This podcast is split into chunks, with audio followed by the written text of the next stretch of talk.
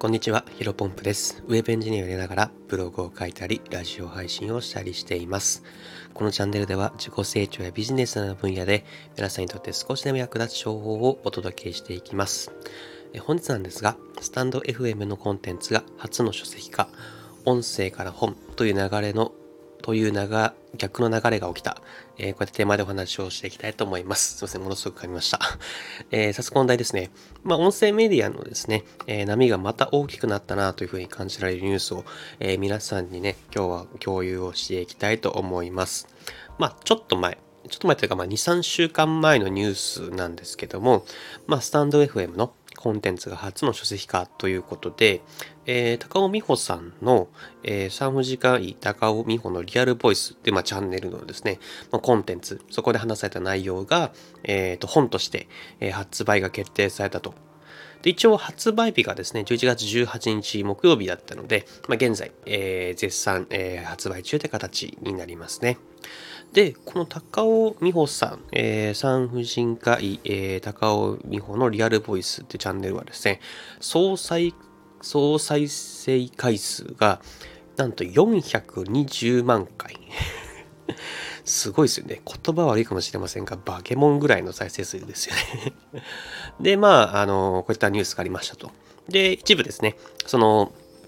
スタンド F のコンテンツが初の書籍化っていう、えーとニュースがあって、そこで高尾美穂さんのですね、えーとインタビューの記事があったので、それをちょっと一部読み上げていきます。高尾美さん高尾美穂さんのコメントを一部読み上げていきます。え私のリアルボイスを乾いた社会におけるオアシスのように感じてくださる方が増え、ポジティブを見たいという声をたくさんいただく中で、日経ウーマンの藤川さんから書籍化のオファーをいただきました。音声による SNS という形のないものが本というアナログの形であるものに姿を変えたミラクルをとても嬉しく思っていますと。素晴らしいコメントだと思いますね。はい。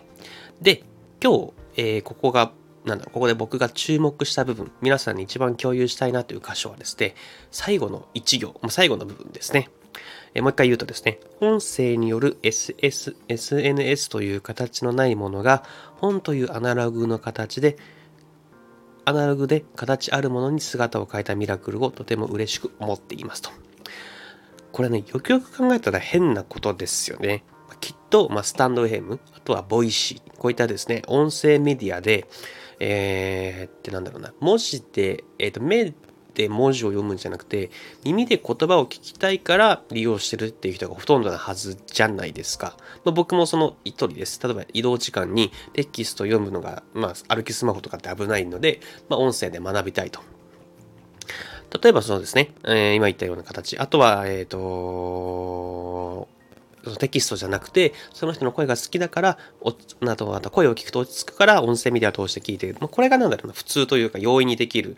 容易に想像できる音声メディアを使う理由だと思うんですよね。理由だって、あとは動機だったりとか。でも今回のように逆の流れが起きりうるんですよね。で、繰り返しになるんですけど、やっぱりこうよくよく考えたらやっぱ変じゃないですか？うん。だってね、繰り返しな、ま、なんか何回も言っちゃいますけど、文字で読む時間がないから音声で聞きたい。だから音声メディアを利用している。で、こういう人が多分ほとんどだと思うんですけど、まあ、ただね、確かに変ではあるんですけど、僕自身もね、自分の心にあの手を置いて考えてみたら、確かに音声だけでなく文字で読みたいと思う瞬間が幾度とあるなっていうふうにですね感じました。うんと具体的にはですね僕その金婚西野さんのボイスをよく聞いているんですけど、えーたまにですね、えー、とめっちゃその深く学びたいなというふうに思うことがあるんですね。その学びたいというかおさらいをしたいなと思った時は確かノートか何かでそのボイシーで話した内容を文字起こしされてるんですよ。でそれ僕見に行くんですね調べて。例えばボイシーにしろ、えー文字起こしみたいな感じで調べていくとその大体最新のものが一番目に出てくると。これね、もう自分自身が一番 当てはまってんじゃんって感じなんですけどね。はい。まあ、今回の事例でね、えっ、と、音声から本という流れがね、その逆の流れっていうのが確立されましたと。なので、まあ、もっともっとね、この音声メディアの可能性は広がっていくんだろうなというふうに、えー改めて思いました。以上です。で雑談でですね、やっぱまあこんなこと言うのちょっと子供っぽいんですけど、書籍化は単純に羨ましいですよね。もう僕もね、いつかね、えー、こういうふうに話してるですね、音声コンテンツが、の内容がですね、本になったらいいなと。まあ多分それはね、現実となったとしても、もっともっとね、ずっとずっと先の話だとは思いますけど、うん。まあ、今はね、本当にやるべきこと、目の前でやるべきことを、これはもう愚直にやるだけかなと。うん、これはでもね、やることでいいことは自分の中で決まっているので、もう引き継ぎコツコツ頑張っていくのが最短の道、うん、本を出すっていうのが最短の道かなというふうに思っています。なんだろうな、本を出すってすごいですよね